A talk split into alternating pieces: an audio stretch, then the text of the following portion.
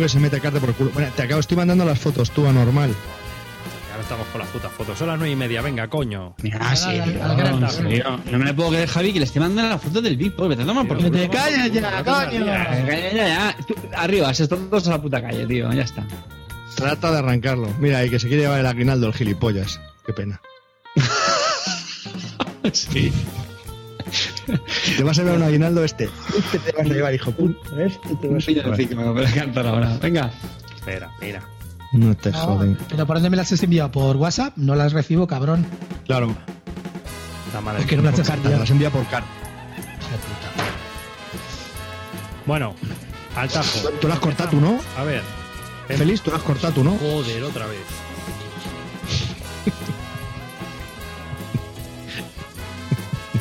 Espera, mira.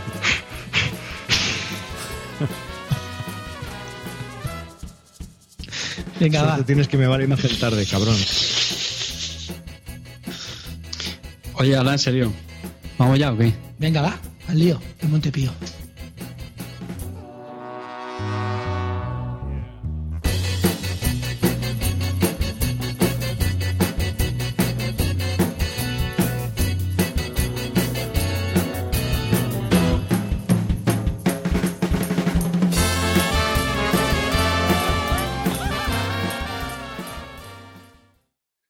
Episodio número 82. ¡Toma uno!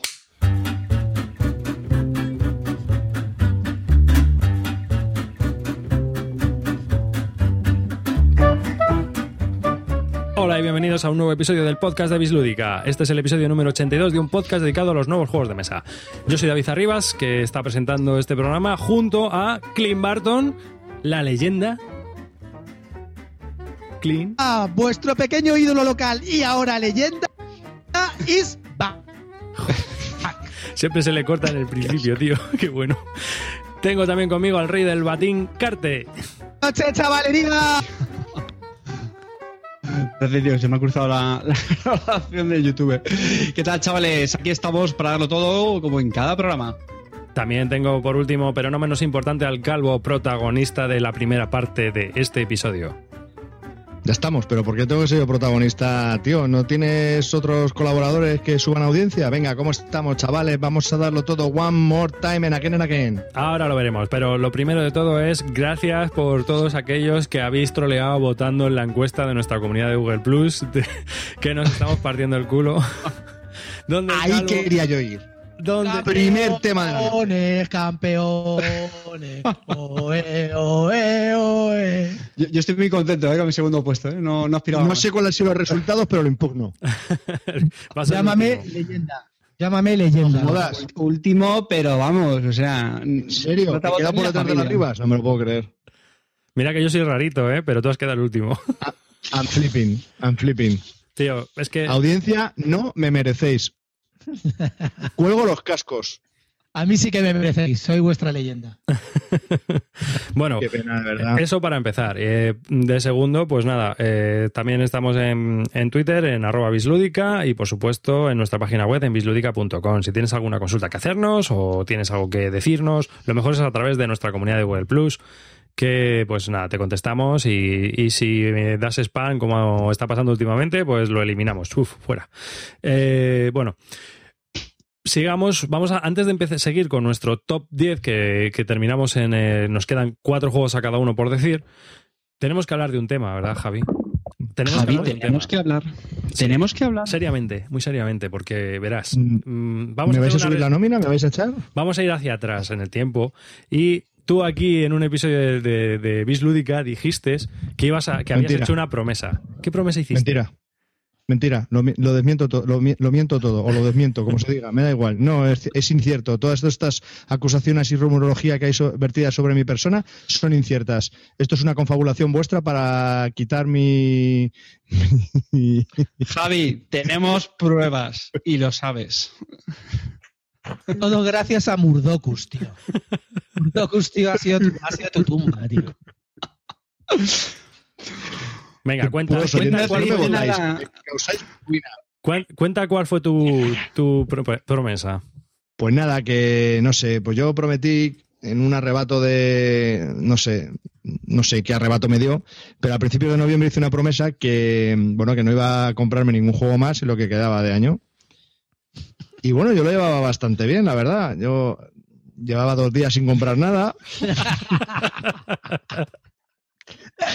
La, verdad es que estaba cumpliendo con lo que yo prometí. Yo prometo, prometer, prometo. Y luego cuando te das cuenta te la meto. Y bueno, pues la verdad que me bien, pero eh, tuve ofertas suculentas de algún oyente que otro, gracias. mm, eh, en que me vendían un de Capitals muy baratito y le dije que no, le dije que no, le dije que no, hasta que salió un, un Kickstarter very suculent y no pude decir que no. Pero vamos a ver, No el- pude, el, no el pude. de Capitals también lo compraste, cabrón. No mientas. Sí, sí, tío. bueno, no, pero, pero no fue no fue enteramente por el de Capital, fue porque salió un Kickstarter muy interesante que tenía que coger sí o sí, o sea, era inevitable.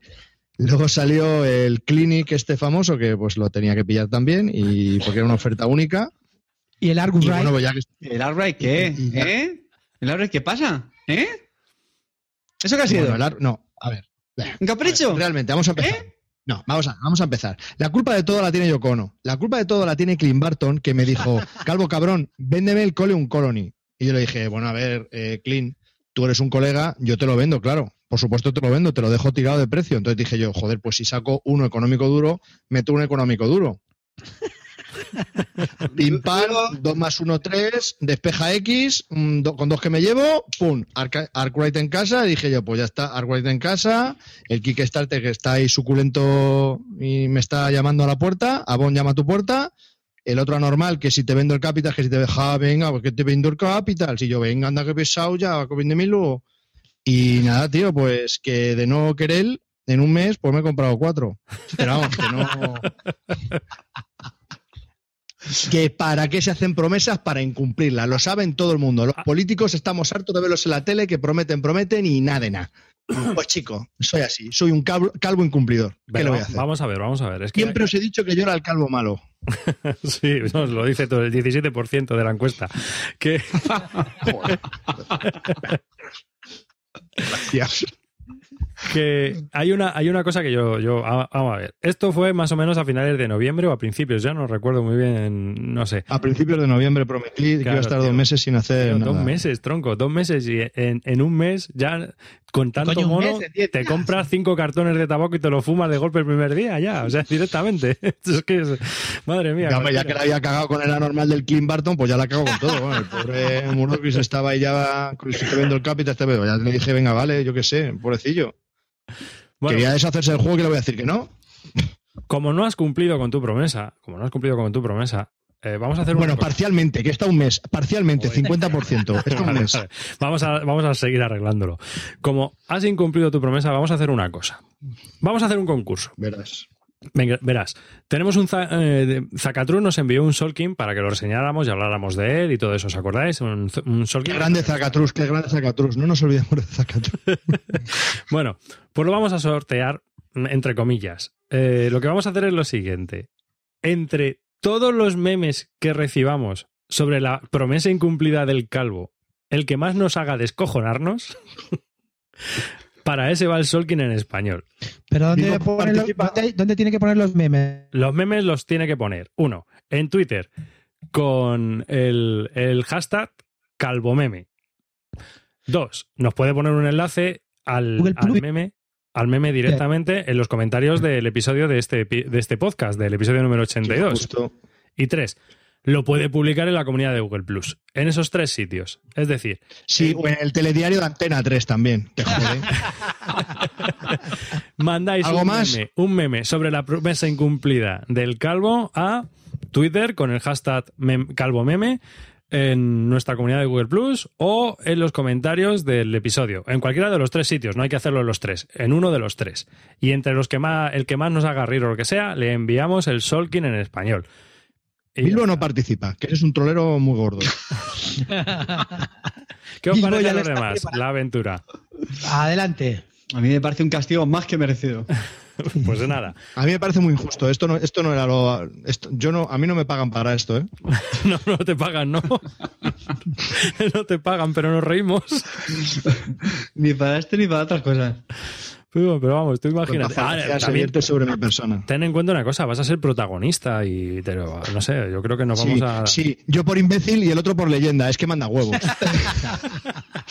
No me La jodas. leyenda es lo que tenemos, tío. La leyenda es... Estamos por encima de las verdades y las mentiras. Pues os digo una cosa, me habéis ca- ahora sí que me habéis cabreado. No vuelvo a prometer nada. Os dan por culo. Promételo. No, no, no, me he cabreado. Que no, que no prometo nada ya. Yo, yo ya estoy deseando verlos, ¿eh? Lo mejor de estas cosas es que mañana ya tenemos 200 memes, ya lo verás. Sí, a ver si... Bueno, Uy, esta noche ya, seguro que ya se han publicado tres. también depende porque Si la gente es más rápida para estas. El, el juego, ya te digo, el juego se, da, se va a entregar a quien más nos haga reír con un meme sobre la promesa incumplida del calvo. Ya está. Así que si conoces todo... Ya os digo que a mí no me va a hacer reír ni uno. ¿eh? Ya veremos. Ya será- espere- esperemos que haya imaginación. Venga, ¿vale? Y bueno, sin esto vamos, vamos a seguir, ¿no? Yo creo que vamos a seguir ya con el top y vamos a seguir hablando de juegos, que nos quedan unos cuantos juegos por los, por los que tenemos que hablar. Y eh, lo dejamos, eh, hablamos hasta el- la parte número 5, digamos, de nuestro top. Y entonces... Bueno, eh, podríamos recapitular los anteriores si, si queréis y vamos a ir por, por partes, ¿no? Carte dijo... Y muy rápidamente, ¿no? Hacemos Sí, un repasito. sí, sí, muy rápidamente. En el número 10, Carte puso a Lewis and Clark. En el número 9, Tascalar. En el número 8, Russian Railroads. En el número 7, Race Fórmula 90. En el número 6, Pathfinder, de cartas. En el número 5, Náufragos. Y ahí nos hemos quedado. Y ahí nos quedamos.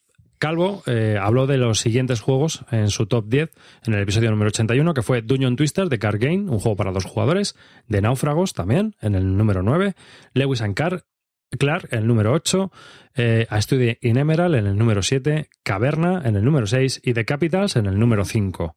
Clint Barton habló de los siguientes juegos. En el número 10 puso a Concordia. En el número 9, Caverna. En el número 8, Lewis and Clark. En el número 7, Rococó. En el número 6, Bruges, Brujas.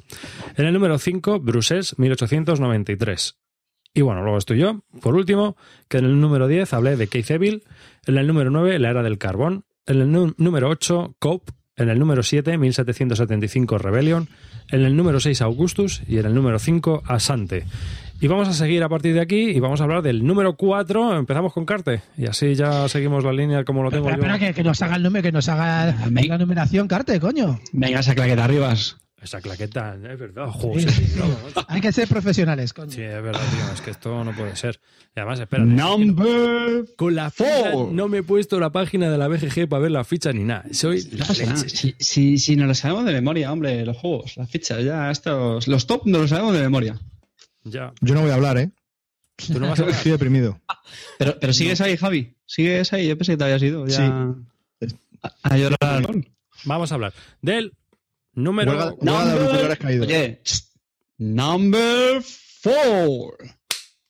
Vale, pues Javi- eh, tú, David, eh, lo vas a decir luego, ¿no? Porque hay- ese mismo juego está más adelante en la lista de otro. ¿Mm? Sí, así que pasamos palabra en el número 4 de Carte. Pues Calvo, háblanos de Madeira. Pues, ¿qué queréis que os diga? Me parece que es un juego bastante durete, eh, de reglas duras, pero que luego, pues el juego no es tan difícil o tan lioso como pueda ser un Viños, se asemeja al Viños en ese sentido, en lo del liosillo y tal. Pero bueno, yo creo que es más, ah, armonioso que, que el Viños y, y me gusta, me gusta bastante, es bastante exigente y bueno, tiene unas mecánicas, mecánicas chulas y la verdad que me gusta mucho. Siempre tengo ganas de jugarlo. Es uno de esos uno de esos euros, ¿no? De que tienes 15 acciones, porque al final me parece que son 5 turnos lo que tienes. Y tienes Sí, tres acciones por turno más o menos. O sea, tienes Sí. 15 acciones Bueno, para intentar ganar. de los dados de piratas. Sí, pero bueno, que es una mecánica que hay aparte. Pero Entre 15 y 20 acciones normalmente tienes. sí, pero lo que quiero decir es que son 15 acciones Sí, que tienes en 3 horas, que tienes que medir muy bien, que tienes que saber lo que estás haciendo y que tienes que montarte una estrategia, ¿no? Yo creo. Mm, Es un euro bastante exigente, ¿verdad? A mí, Puedo decir sí, que a mí muy no me- muy exigente. A mí no me convenció. Yo sé que tiene grandes defensores, que Calvo y Clean, pero no. no, lo siento. Y sé que el juego ha tenido mucho éxito. Estaba viendo ahora, estaba en el 339 del ranking. pero para mí simboliza ese euro que te tiras una hora para explicarlo, que las acciones no tienen sentido, no están conexas, el tema está pegadísimo. Y diré, muchos euros, vale, pero es que este no tiene ningún sentido. Tira los dados, ahora pongo aquí el trabajador, eh, no sé, eh, no, a mí no me convence para nada, no sé, me, me, parece muy, muy aburrido. Y lo de los objetivos, pues un poco lo mismo, creo que te marcan incluso demasiado lo, lo que tienes que hacer. Venga, aquí, no pongas esa carita, venga, defiéndelo. Vamos a ver, yo lo tengo más adelante también, o sea que para mí es un juegazo. Anda, me parece no me fijado, la, primera vez que la primera vez que lo tenía, bueno, ya lo hablo, hablamos de él y luego ya lo, para no volver a comentarlo dos veces, que la primera vez que lo tenía eh, es un juego que me que me que me pareció un poco pues eso muy duro. Me lo explicaron medio en alemán medio en inglés con tres alemanes que iban ahí a saco y pasaban de estaban ahí mirándome con cara rara cuando en ese, con lo cual me quedé un poco pillado, luego lo volví a jugar la segunda vez, ya mirándome las reglas y tal, me encantó y después de eso lo habré jugado unas cinco veces más y cada vez que lo juego me gusta más. Es un juego que además ya he pillado el truco para explicarlo, se explica más o menos bien, en realidad son es como una doble colocación de trabajadores y ya está, tampoco tiene más misterio. Es un poco mm, un poco el miedo más que de lo que se tiene de lo que en realidad es el juego, porque en realidad son una doble colocación donde una colocación es en cinco sitios y la otra colocación en esos cinco sitios donde, donde los colocamos hacer una segunda acción. Tampoco tiene mucho más misterio. Otra cosa es que luego tiene un poco de mini reglas que sí que es verdad que te tienes que acordar, pero una vez que juegas la segunda partida no se olvidan, son fáciles y, y, para mí es un juego pues que pues sí, que representa un poco el ámbito duro en el sentido que tienes que pensar, que todo está tienes que te, todo medirlo muy bien desde el principio, porque desde el principio ya empiezas con uno de los objetivos que tienes que cumplir y, y tienes que, centrarte, que sí, que eso te condiciona, pues claro, pero como te puede condicionar cualquier condición de victoria con la que, con la que se determine un, un, un juego. Es que me hace gracia Carte cuando habla de los condicionamientos de la victoria que me toca las pelotas enormes. No es que está muy condicionado porque empiezas así, pero claro, le encanta el Twilight, que resulta que solamente puntúas en la era, en la, en la no, era temprana, solamente puntúas tal y tal países. Mira, pero esto, que ha puesto no muchos, ejemplos, muchos ejemplos de objetivos condicionados. Mira, que me hubieras dicho, por ejemplo, la guerra del anillo o algo así. Por ejemplo, el Twilight. El Twilight, vamos a ver, ¿qué puntúas en el comparar el, el Twilight Struggle de juego con objetivos condicionados, hombre, no tiene hombre, nada que ver, o sea, aquí, tío. Vamos a ver una cosa, mm, Carte. Yo estoy seguro que en la guerra temprana tú no pones una puta ficha en América del Sur. ¿Es verdad o no? En la no. primera fase del juego. Yo estoy seguro que no. Me estás ¿Y por qué? Pero eso no te condiciona la estrategia. Porque América del Sur puntúa la segunda vez. Pues esto es lo mismo. Al principio tienes, tienes dos objetivos donde elegir, eliges uno y vas a por él. Pero para Madeira, tengo el objetivo de las carabelas. ¿Qué voy a hacer esta primera No, pero ronda? es que empiezas con dos. carabelas? Carabelas y otra cosa. Carabelas y otra cosa. Pero vamos, si, si para mí el problema del juego no es tanto es eso, es, no sé, la la falta de conexión de, venga, ahora la acción 2, esta no se va a hacer en el siguiente turno, ahora esta, la otra. No sé, tío, es que es tanto puzzle de, de juego, o sea... Al no sé, Decen, vete a jugar al Decen. No, no, no es el Decen. a No. y un elfo, no me Y para eso tienes que chuparte una hora de explicación. Yo No no, no entiendo la magia de este juego. me jode, pero estoy un poco de acuerdo con, con Carte en el sentido de que es el típico euro del que yo ahora huyo. Sí, sí, Para sí, totalmente. el tiempo en un juego que no es temático, que no es narrativo, que me tienen que tardar en explicar una hora y que si luego lo voy a jugar a los dos o tres meses me tengo que volver a releer las reglas, prefiero invertirlo en otro juego que me parezca mucho más narrativo o en un wargame. ¿Cómo cuál? Un wargame. ¿Cómo cuál? Un wargame. Muchos hay, tío. De O, o que no te 16 dejes estar reglas, una hora este. explicándolo. ¿Sabes? Cualquiera de estos Columbias que tengo aquí, por ejemplo, me da igual. Pues sí, no, no me joda. Por ejemplo, Richard 3 o el Hammer of the Scott, anda que no tiene ese cositas también, ¿eh? De, de lo que llamáis Chrome, que no deja. Pues eh, a eso le llamáis Chrome, como yo le puedo llamar Chrome a esto, porque vamos. el- en, el, en, el, el, el Hammer of the Scott te tienes que acordar de 50.000 nobles que hacen no sé qué cuando viene el invierno. Es un coñazo también insufrible. ¿no? Per- perdonadme, perdonadme una cosa, es que cuando estáis hablando no se suelo escuchar. ¿Has dicho Richard 3? Sí. Para ¿Ese- ti- ese- ese- ¿Eso has dicho, leyenda de mierda? ¿Eso has dicho? sí, O sea, es que ¿ha- ¿habéis visto lo que habéis votado? Es que es- vaya audiencia, vaya, vaya, de verdad. Tú, tú hay, tres. hay Toma ya. al rastro, ¿vale? Juan Carlos V de España y Felipe II de Borbón. Venga. Ah, Tío, ven. No, yo sinceramente es así. Yo antes de Mira. echarme un Madeira que dura tres horas y, y tienes No dura una tres horas. explicación de reglas o dos horas, me da igual, dos horas y media. Pues prefiero jugar, yo que sé, a otra cosa que dure dos horas y pico y sea más narrativo y me, me llene Y más. que tenga Chrome, no te jodes. Pico, Para mí sí. pico. Para ti tiene que tener malla, pero como no, pues, pues vaya, a ver, ¿qué quieres que te diga? Luego, O eso, o con Team Manager, pero, o sea, tú mismo, pero que cada uno es como es. Yo estoy de acuerdo en, en ese sentido con Carte, que son juegos que son un- una mezcolanza de mecánicas, que han mezclado ahí un montón de, de mic- microjuegos, por decirlo de alguna manera, que pueden estar mejor pegados y muy integrados y que pueden ser un, un buen cúmulo y muy temáticos. Yo no digo que no sea mal juego, todo lo contrario, ¿eh? Yo creo que es muy buen juego el Madeira, pero pienso que para invertir el tiempo en el Madeira prefiero invertirlo en otra cosa, así de claro. No, pero porque no te gustan los euros. Pero a mí, por ejemplo, me No, dices, sí me ¿tú invertirías tres horas de tu vida en echarte un Wargame? Pues no. Mira, Clint, el otro día, el otro día que jugamos al Arkwave, y la explicación también fue un poco larga y durillo. O sea, prefiero mil veces un juego así que, que Pues lo yo, fíjate, mueve jugando al Arkwright, jugando al Arkwright, Calvito, Arkwright, del otro día, ¿sabes? A mí, por ejemplo, me pareció un juego tan, tan sumamente eh, matemático. Ese sí que era matemático, eh, económico, que no tenía nada, nada más que solamente estar contando y haciendo sumas y restas. No, pero, pero- Pues yo pero no prefiero tiene echarme un Pero tiene sentido. Yo creo que eso es una cuestión que ¿Tiene que le gustan más juegos económicos, otros huyen de las cuentas, eso estoy de acuerdo, y otros prefieren mover cubos sin, sin, sin sentido. Pero mira, ver una cosa, un segundo, un segundo. veas al Arkwright sentido, me descojono, me descojono. Joder, Clint, tío, Clint, madre mía, tío. Mira, que no te guste por hacer malo, lo entiendo. Pero está todo muy bien engranado. Otra cosa es que no te guste, pues por lo que de eso, pues te haga largo por la explicación, porque te parezca feo, lo que tú quieras. Pero, tío, Pero si es que está todo el tocando con la sentido del calculadora. mundo, tío. Si no sabía sumar Sí, más de una 5 cosa- En este juego que siempre sale del Madeira, siempre sale el Viños, que es verdad que tampoco tiene mucho que ver entre sí, más que la editorial, la- las ilustraciones. Pero sí que tienen en común lo que comentaba antes, el tema de la explicación larga, siempre se habla de los minijuegos, pero bueno, a mí el Viños, que siempre he dicho que me gusta y me sigue gustando, la gran diferencia que le veo es que me parece que el juego tiene sentido. O sea, las acciones que tú haces, coger una bodega, contratar eh, los, los viticultores estos, que no me salen. El tema de la feria es lo que nunca, bueno, lo que menos me ha gustado del juego, pero hablas de eso, hablas de las acciones, hablas de que envejecen, que pasa el tiempo, la climatología y todo eso en el juego, joder, tiene sentido. Y no deja de ser un euro, un segundo.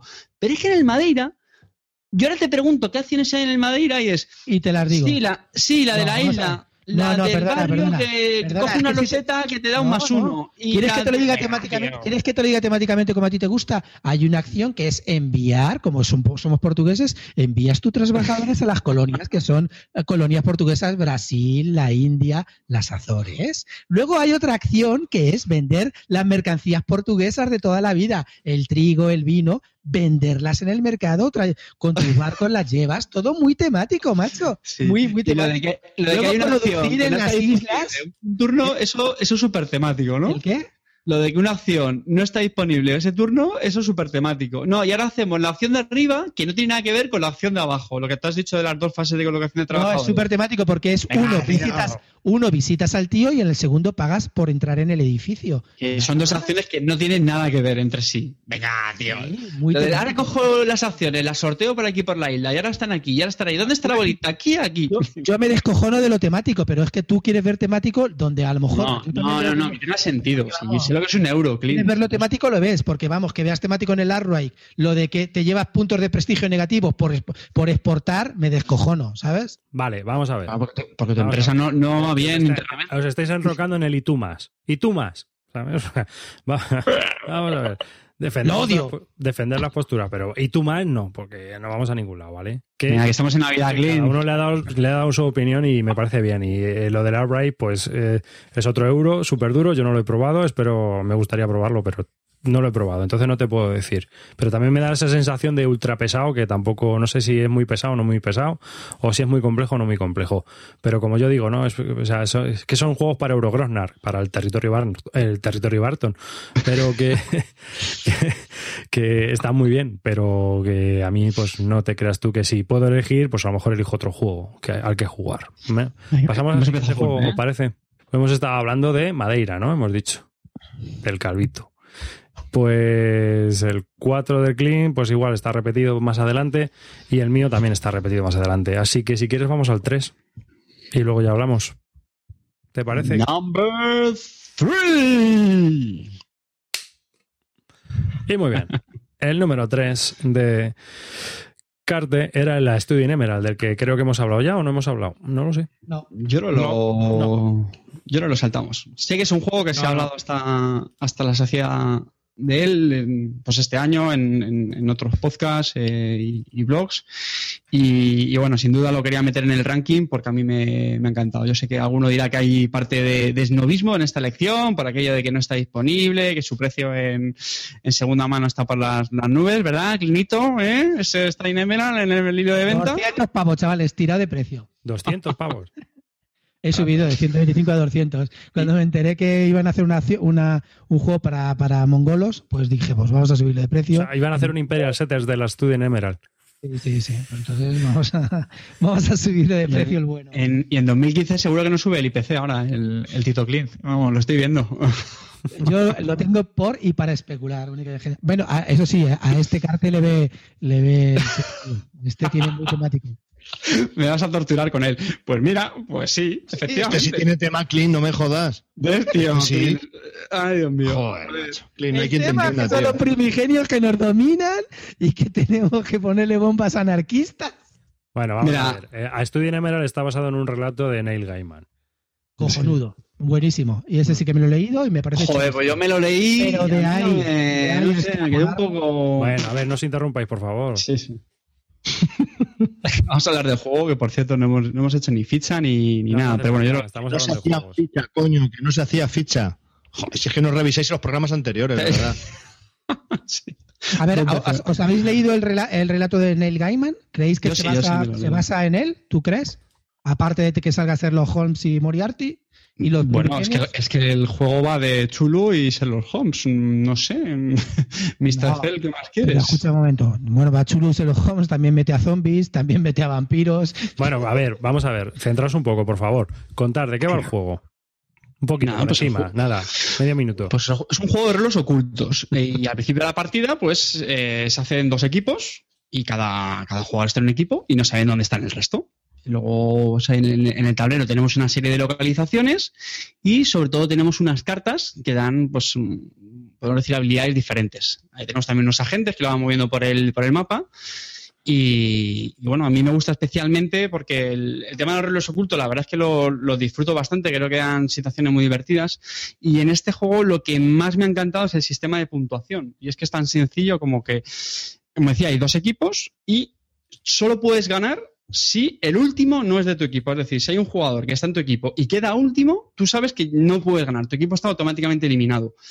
Y eso da situaciones, pues, que a veces que tienes que ayudar a, los a tus compañeros de equipo cuando ya vas descubriendo quién tiene cada, quién tiene cada rol.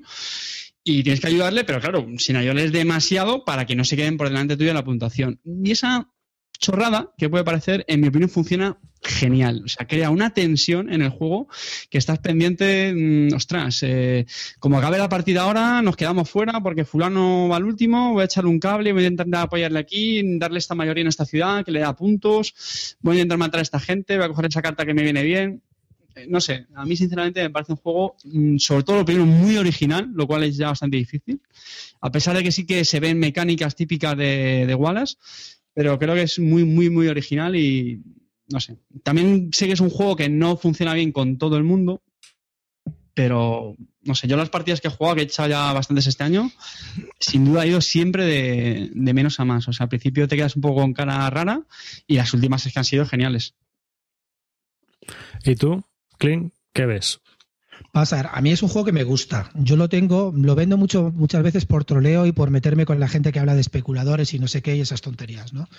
A mí me gusta. No, creo que hay un poco de esnovismo en el tema de que ha pasado con este juego, como pasó con aquel famoso Príncipes del Renacimiento, cuando faltaba Wallace, o cuando faltó con el Liberté, y una vez que hay, pues la gente no lo compra tanto. Si estuviera en el mercado, la gente no lo compraría tanto. Me explico por qué. Es un juego que está muy bien, si lo juegas siempre con el mismo grupo.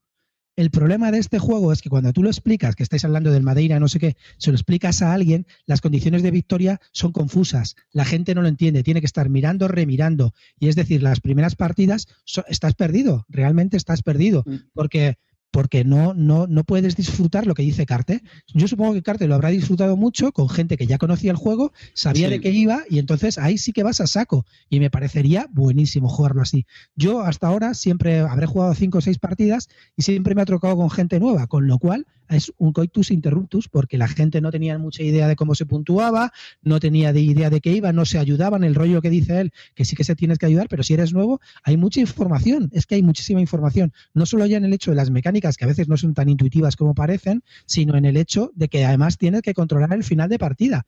Pasa un poco como en el archipiélago. Si tú no controlas los finales de partida, te joden la partida igual. Entonces creo que es un juego que está bien, hay un poco de esnovismo, tampoco es un top para a lo, a lo bestia como lo ponen ellos, pero bueno, yo también lo entiendo. Si lo has jugado como veo Carte, pues yo creo que lo pondría también muy alto en mi top, pero claro, con esos condicionantes, ya digo, ¿eh? Me recuerda un poco a la FIBA Cliff of, of Snow en cuanto a la mecánica de, irte haciendo el deck y bajar las cartas con las acciones. Está bastante bien, ya te digo, pero bueno, pues no sé. No es. Estoy totalmente de acuerdo contigo, Clint, ¿eh? totalmente de acuerdo. Yo creo también la suerte que tenías que me han salido partidas que han ido de, de menos a más, como decía, y totalmente de acuerdo. Las reglas también es verdad que son un poco, lo que tú has dicho, durillas, un poco largas, no bajan de 40 minutos, y, y las he explicado muy bien. Hay cosas que no son muy intuitivas y al principio cuesta. Javi. Eh, bueno, yo, yo tengo este puesto entre, creo que es en, el 7, y principalmente es porque me sorprendió, y es difícil que a nosotros ya nos sorprenda algo, y este juego a mí me sorprendió de lleno. Me pareció que las reglas, yo nunca he jugado a juegos de, roles, no, este tipo de juegos pues nunca lo he, lo he probado. Eh, me sorprendieron mucho las reglas, re- eh, sé que no, no me enteré de nada. Y bueno, es muy, es muy curioso el hecho de que al principio, pues todos los roles ocultos nadie sabe nada. Es cierto que a medida que va pasando la partida, pues cuando ya ves que empieza a haber diferencias en las puntuaciones, pues te vas de, vas haciendo ciertas acciones que hacen que los contrincantes vean de qué bando, en qué bando estás, ¿no?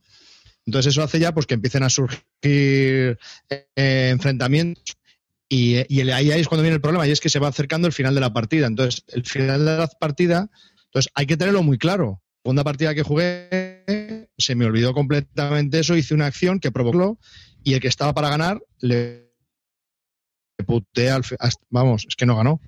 Es que es un juego que, sí que he visto que es muy grupo dependiente. Mm, Sí que lo he visto. Y bueno, a- la verdad es que eh, cuando yo voy a jugar a dados por las mañanas, em, por las mañanas ha sido el juego del año. Eso sí es cierto, ¿eh?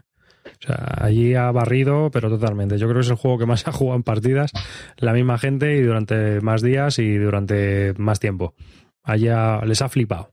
Pero yo creo que, que ha, ha fomentado mucho que el grupo eh, digamos que el juego lo podía asimilar y lo podía jugar sin que hubiera, no sé, que, que depende también de que, que alguien puede joder la partida, por lo que yo he visto, ¿no? Entonces, no es así, ¿verdad? Sí, yo también estoy de acuerdo Sí, sí. con eso. Va a haber un poquito de game making, Incluso incluso. sí, sí.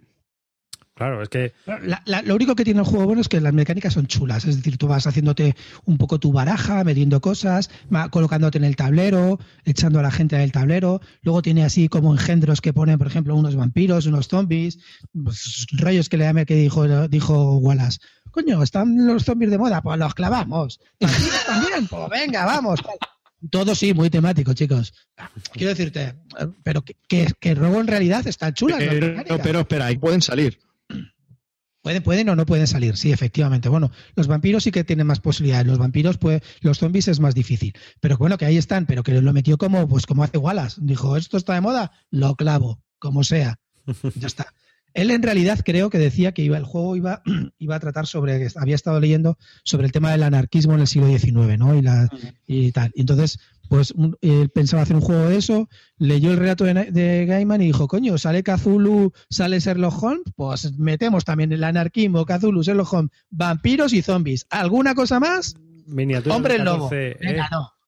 clean, miniaturas de 14 centímetros como en Zulu Wars.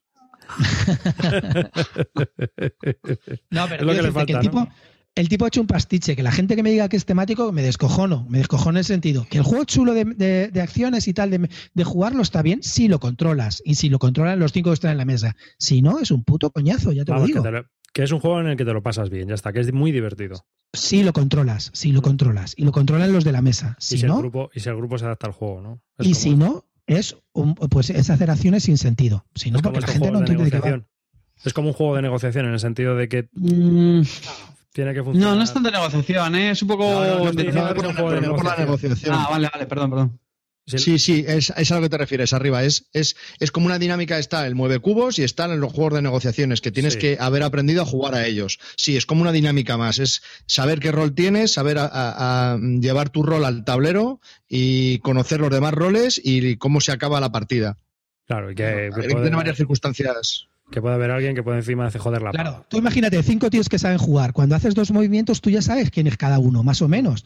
O te lo puedes intuir, ¿sabes? Entonces, a partir de ahí, alguien puede farolear sobre eso, puede hacer cosas que, quiero decirte, tú puedes hacer cosas que a lo mejor te pueden perjudicar al principio para que los demás se crean que eras de una facción y luego cambiarlo directamente. Pero eso, con personas que empiezan o llevan dos partidas, olvídate, ese, ese conocimiento no llega. Esa parte Entonces, para de eso tienes que ¿no? darle- Esa parte de claro. los letters que tiene. Pero es, es como, es como el Avalon, es igual que el Claro. Avalon. Hmm. Es igual. el Avalon es igual. mucho- entra mucho más fácil. eh, Hombre, Javi, ya, pero bueno, que. No, estamos- pero que me refiero a eso de que tienes que entender tu rol y saber. Yo he visto jugar a gente al Avalon que sin saber no habían jugado nunca a estos juegos, y entonces al, al principio están callados. Y luego ya cuando ya llevas un rato de partida ya te atreves a participar, pero al principio estás callado. Pues esto es igual, al principio no sabes, estás haciendo acciones, pero tampoco sabes muy bien qué es lo que estás haciendo. Y a lo mejor puedes eh, fastidiar a tu equipo o beneficiar al otro sin tú darte cuenta. A eso me refiero, que, que vas un poco perdido porque no has tenido nunca eh, juegos en este tipo de, mundos, ¿no? Sí, sí, sí. Hmm. Vale, pues a Studio en Emerald. La segunda edición, ¿cómo va a salir? Porque va a salir capada, ¿verdad?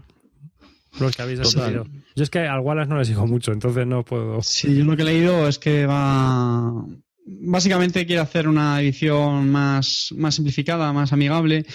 Una de las grandes quejas ha sido que en el, en el juego te vienen unas cartas que creo que fue un extra del Kickstarter, eh, que están, digamos, comunes para todos los jugadores. Y algunas de ellas son muy, muy interesantes. Por ejemplo, te permite cambiar de equipo, lo cual a mí, yo lo juego en una partida me pareció chulísimo, porque si ya estás haciendo cábalas con tu equipo y el contrario, si le sumas el poder cambiarte ya es un, un despiporre. Y esas cartas, eh, que son muy poquitas realmente, pero dice que no las va a incluir, porque no sé si es la excusa que pones porque era algo ex- exclusivo del Kickstarter, vamos, este que lanzó. Y fundamentalmente eso, hacerlo más, más sencillo. Creo que el tablero, las ilustraciones lo quiere hacer un poquito más bueno, más, más vistoso porque hacer- hacerlo más, más farragoso es imposible, porque el tablero es para darte un ataque epiléptico. Con rosas. En rosas y verdes por un tubo. Entonces, bueno, eso yo creo que al, al final, pues ya sabemos cómo es este hombre, ¿no? También, bueno, este hombre, y aquí nadie es tonto, y al final, con vistas a hacer una reedición, pues querrán hacer una mayor tirada y, y acercarse a un público más, más asequible, porque ahora claramente es un juego para, para un público muy jugón. Claro, O sea, es para muy, gente que muy, juega, a la gente que le gusta el Madeira le gustará el, el- en- me, me refiero a ese tipo de jugones, ¿no? Sí, sí, sí, sí. Es, Pero eh, lo que yo tengo, lo que yo tengo claro es una cosa, si por ejemplo yo estoy en tu club dados y juego esas partidas, cinco, seis, siete partidas, como habrán jugado seguidas con gente que lo sabe jugar, ya te digo que es un juego muy divertido. Es- eso está claro, es decir, es un rol es diferente, um, con- con- no sé, con una mecánica divertida y además tiene unos roles eh, que tienes que saber jugar. Ahí lo no entiendo, pero yo te digo que mm, a- hoy en día, como estamos en el tema lúdico, pues no, no le puedes dar una oportunidad al mismo grupo de jugar siete veces al mismo juego. Eso no pasa. Hay gente que Por sí, lo menos a hay mí gente no. que no. Hay grupos que sí y grupos mi, que no. mi situación, en mi situación. Claro. Mm. o sea, Ahora, eh, hablando también de eso, también digo que es un juego que creo que jugaría de vez en cuando. O sea, creo que hay juegos que es que los puedo jugar a cualquier hora, siempre. Y este, eh, yo creo que los de roles ocultos en general son juegos que me gusta jugarlo de vez en cuando y los disfruto mucho. Si muy de seguidos, eh, a lo mejor, no sé, se puede hacer un poco cansino, pero bueno. y para eso no es un poco complejo, David. ¿Hay que jugarlo de vez en cuando, dices? Claro. Eh, Sí, Sí. eh, es lo que decía con las reglas. Sí, sí, sí, sí, sí, estoy de acuerdo, estoy de acuerdo.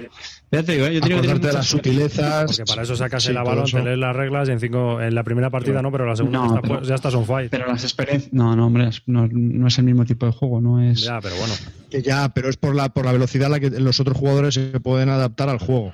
Sí, sí, de no, no, que entiendo, entiendo. que- Bueno, Bueno, número 3. pasamos al. sí. Vamos a ir con el número 3 del calvo. Colean Colony. A la venga, dale. Qué juegazo. Eh, ¿Qué? Clint, qué juegazo, ¿eh? Eh, ya tiene nombre, este juego tiene nombre. Territorio Barto. La que, ha- la que has liado. La que has liado, Clint. Y lo peor es que no me he leído las instrucciones y me lo tiene que me tiene que enseñar él a jugar por, por, por Hangout, que vamos a quedar a que me lo enseñe. Paso de leerme esas reglas de mierda. bueno, pues el Coleon Colony eh, ha sido la primera, el primer juego que me he comprado de, de Spielworks, que me parece editorial ahora que ya empiezan a sacar bastantes juegos, bastante interesante, que hacen juegos mmm, medianamente duros, bastante duros, y bueno, han hecho otras cositas que no son tan duras, pero bueno, los, los que más me interesan son los, los duros. Este es el segundo de una trilogía, en 2015 saca el tercero, el PRI solo se vendió en Essen y no han hecho ninguna reedición. Entonces, bueno, no, no pude llegar. Este me lo pillaron en Essen y lo hemos visto en tiendas. Y bueno, la verdad que, que he tenido la oportunidad de jugarlo varias veces y la verdad que muy bien. Eh, las reglas son bastante duras. Ha sido con el juego con el que más me he peleado con las reglas. He estado bastantes horas para sacar un resumen en el que yo pudiese entender y pudiese explicar a los demás cómo se jugaba. Las, las reglas son una hora, la verdad, bien explicadas y de continuo es una hora. Y bueno, pues eh, es, es, muy duro, no voy a decir que no, es bastante duro, pero con armonía. O sea, tiene todo sentido, eh, es progresivo, das de menos a más y la verdad que está muy bien. Me ha gustado muchísimo el juego. Lo que pasa que sí es cierto que me le faltaba como algo. Para ser un juego tan económico le faltaba algo y por eso ha sido por lo que me he desprendido pensando que el Arkwright me iba a dar ese punto más. Pero es muy, muy buen juego. Carte, a ti también, que lo has probado conmigo varias veces, ¿qué te parece? A mí me, me gusta, coincido bastante en lo que has comentado, especialmente en esto último, en que no es un juego especialmente económico, sino también tienes que gestionar tu propia, bueno, vamos a decir un poco tu, tu mina, ¿no? O tus mineros, que eso es algo que me gusta bastante. Eh, tiene estos tableros típicos de evolución de, bueno, pues ahora gano un trabajador y lo coloco aquí y me permite ganar más dinero al final del turno, me da más, yo que sé, más recursos, más tal, ¿no? Un poquito en este sentido, recordando muy, muy, muy ligeramente, pero para que la gente se haga la idea, pues al Terra Mística, ¿no? A medida que vas quitando las, las, fichas, las fichas, ¿no? Y te van dando beneficios, pues un poquito en, en esa línea. Y eso me, me, parece bastante chulo, pues porque, bueno, tú te montas tu sudoku de cómo quieres eh, gestionar lo que tienes y, y, bien. El tema de lo de las mayorías en el tablero también está bastante curioso, ver un poquito qué minas te interesan más, cada una está en una cosa, otras. Es un juego chulo. Eh, su mayor pega las reglas. Yo quiero eh, destacar una cosa y es que me acuerdo cuando Javi se preparó las, las reglas de este juego por primera vez. O sea, era impresionante. O sea, estuvo no sé cuántos días leyéndoselo, haciendo apuntes, como ha comentado. Y, bueno, luego es verdad que luego no es para tanto, ¿eh? pero el reglamento, mucho ojo, ¿eh? los que vayan a jugarlo por primera vez. Clint, no te preocupes que tienes una buena compra hecha, ¿eh? No sufras. Otra, otra cosa que como me hayáis metido mojón, como me hayáis metido mojón. No, no, no, no, no está bien, ¿eh? Me acerco a Taganzo con una y corto cabezas. Vale, y te llevas el fresco. Que no, lo que yo quería también comentar de lo que, lo que ha dicho Carter, el punto fuerte de este juego para mí son los eh, cinco tableros individuales que tienes, que son con distintos tracks en los que te van, vas habilitando más acciones por hacer. Eso es muy interesante. Por contra, las acciones que haces en el, en el tablero central, eh, está bien lo de las, las, compras de minas pequeñas y luego la, pues bueno, la compra de las minas por parte de, que se van nacionalizando y hay una guerra bastante interesante y eso es, eso es muy me gusta mucho cómo se gestiona todo eso pero sí, hay partes en ese tablero que no que no me gustan que es lo del el ir esparciendo tus trabajadores por las minas que al final te dan un bonus al final de la partida eso es algo que no le veo ningún sentido que no, no me proporciona nada que veo que es un esfuerzo enorme. Para los pocos no, no, no lo veo no me es algo una de las pocas cosas que no me termina de, de de cuadrar en todo el, en todo el juego. No sé, eso no. Pero el resto. Sí, pero lo de, la, bueno. la, lo de la nacionalización de las minas, eso sí está, está curioso. Es cuando llegan determinadas fases en el juego, o sea, a partir de la ronda 3, si no recuerdo mal, pues las minas empiezan a nacionalizar. 5? Y los jugadores que tenían presencia en esa región, pues tienen que pujar por quien se lleva finalmente. Y bueno, eso también está, está chulo. No sé, a mí me, a mí me gusta. Para la gente que le pueda interesar, ¿este juego se puede seguir consiguiendo? Eh, buena pregunta. Uf. Uf, no lo sé. Posiblemente, pero no estoy muy seguro, ¿eh? Porque el primero no. El primero que sacaron se agotó. No, no, no ese, ese es el Rusty Fart, ese es imposible.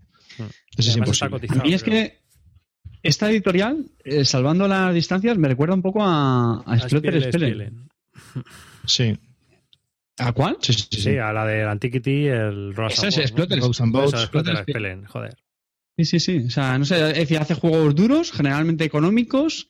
Creo que no tienen una distribución muy. no son muy, muy fáciles, hacen tiradas no muy grandes. Son juegos nicho, porque son dirigidos a un público Sí, muy duro. Exactamente. Bueno, tener petado- en cuenta petado- también, Dime, Lo han petado con la granja. digo. tener en cuenta tam- con la granja. Sí, bueno, tener en cuenta que el año pasado, el año pasado cuando sacaron este juego en, en Essen, llevaron este, el Agora y el Imperialism. Eh, fueron juegos que luego se pudieron adquirir en tienda y de los cuales el Colion Colony se agotó y no han vuelto a sacar una reedición y el Agora y el Colon. Entonces, bueno, yo no, no los he probado, no sé si son buenos o malos. Te lo vendo el Pero Imperial. sé que este es bueno, Te lo pero- vendo, te lo vendo, sin problemas. ¿Cuál tienes? ¿Tienes el Imperialism de, de estos? Para ti, tiene tu nombre. ¿Y qué tal? No lo he jugado, no lo he probado. Pero es un mayoría, sí, a mí los mayorías me ponen los pelos de la espalda levantados. ¿Y por qué te, y por qué te lo compraste entonces? Porque lo vi en Essen ahí y dije, bueno, creo que quedaban muchos. Y bueno, que sí, esa vuestra leyenda, toma, ahí lo llevas. In your face. así soy yo. juego que no me gusta, Compre- pero me lo pillo porque estoy en ese. Ah, es, lo que, es lo que se llama la compra compulsiva de Essen, ahí caí yo. Pero es que no, no, no voy a negarlo. Caí compulsivamente. Vi Spielborgs, quedan pocos, tal, no sé qué, el colonialismo, Había una señora- estaban los dos y dije, venga, me lo llevo. Ah. Había una señora, había una señora ahí con un delantal y un ramito de romero en la mano, me lo quitan de las manos, me lo quitan de las manos. Y tú, venga, dame uno. Lo di todo, lo Qué di todo. normal. Eh, Pero bueno, ahora te, lo, ahora te lo vendo a ti tan ricamente, coño. y Te este doblo el precio. No, yo no, Este año también no te lo quito de las manos. ¿no? ¿Qué? El Colonial Inns también ha sacado este año, me parece. Pero ese es el, sí, pero ese es de, ese es de el Imperialism. Road to Colonialism, ese es de G3. Es Ah. una editorial polaca, es eso. Es cierto, es cierto. Sí, Pero oye, claro. el, el que han sacado que quería hablar yo es La Granja y se ve que lo petaron, sacaron solamente mil ejemplares, lo han vendido todo y ante la demanda creo que lo va a editar con Mayday, ¿puede ser? ¿O con...? ¿Lo va a editar una editorial española nueva o algo así o no? O La Granja lo sí, sí. no. No sé con Sí, quién va a ser. Ludo- pero- Ludocreaciones, me parece que se llama. Sí, lo yo van a aluciné, aluciné bastante, sí. y lo van a editar en, en- en inglés, sí, sí, es correcto. Es Yo correcto. a ese le tengo muchas ganas de probarlo, ¿sabes? A ver cómo, cómo va. Está ambientado en Mallorca, ¿no? Me parece. Sí, es en la isla de Mallorca y la verdad que está muy bien. Es muy- Es muy curioso porque todas las cartas es un juego que se lleva por cartas y tú tienes un tablero personal donde tienes la- eh, las cartas que adquieres tienen cuatro partes, arriba, abajo, derecha, izquierda. Entonces, dependiendo de dónde pongas tu carta en la granja, pues va a hacer una cosa. Si la pones en la parte de arriba, se activa la parte de arriba de la carta. Si metes la carta por debajo del tablero, en la parte inferior, pues solo se activa la parte de abajo de la, de la carta y bueno, y así de derecha, izquierda, lo mismo. Entonces, bueno, pues tienes que decidir con las cartas qué hacer en cada momento y así vas construyendo tu granja. Me pareció muy original, lo que pasa es que la parte del tablero central, mm, no sé, no me pareció muy... No sé, pero vamos, si seguro que ese cuando venga para aquí va a caer seguro. Dime, Estoy viendo, en, no, estoy viendo en MGG que la editorial que hablábamos española eh, se llama Ludo Sentinel y en la web están Mm. anunciando reservas a partir de enero del año que viene. Sí. Con packs premium. Mm. Ojo, cuidado, ya estáis comprando todos. Yo ya estoy, yo ya estoy. Tú ya estás, ¿no? Clic. Tú ya has dicho suficiente para vendérmelo. No has dicho precio, ¿no? Pero me da igual. Take my money, lo- shut up. ¿Cuánta, ¿Cuánta pasta? ¿Por cuánta pasta se sabe? No, no pone precio, vamos, no lo he visto. Estoy aquí. Pero sabéis que vais a caer. Sí, sí, vais a caer. Yo lo voy a comprar seguro, yo lo voy a comprar seguro, yo tengo claro, ese sí. No hace Ya está, falta venga, que nos envíen copia de reseñar porque no, lo vamos a reseñar gratis. No, hombre, para hacer otro concurso de meme. Hay que hacer muchos concursos de memes. Sí, que, que- que yo la cago muy rápidamente. Yo tengo una facilidad. Bueno, La pues siguiente promesa de Calvo va a ser ganar dos partidas seguidas. esto ha sido Colian Guluni, el tercero del calvo. Es imposible. Y bueno, pues el Eh, tercero. Ar- eh, Carte, tú, tú decías que esto que nos lo ventilábamos, nos lo ventilábamos en una hora, ¿no? Ujú. Sí, para ahí, sí, vas a ver. Depende de lo que nos enrollemos con cada juego. Esto es como todo. ver, Esto es lo que hay. Bueno, voy yo. As usual. Mi 3. ¿Repetirá Arribas en su top 3? No, yo el top 3 ya es, es propio mío. En el top Al loro. Ojito. Atención. Ojito, ojito a Off-Broadway. El top 3 de las Arribas. tres- en el Redoble. Tengo un juego que se llama Moby Dick. Es un juego de cartas. Repite, repite. Moby Dick es un juego de cartas. Para mí esto es un triunfo, ¿eh? que esté tan alto, porque los juegos de cartas a mí me suelen gustar, pero suelo puntuar bajos. Porque, bueno, ¿Blanco y negro? ¿En blanco y negro? El afamado Moby Dick. Como aquel famoso que te compraste en El negro. afamado Moby Dick. me gustan los juegos de tablero más que los de cartas. Entonces, bueno, Moby Dick. Han editado 25 copias. No, Moby Sí, Dick sí. salió por un Kickstarter. Moby Dick es de una asociación eh, que es de.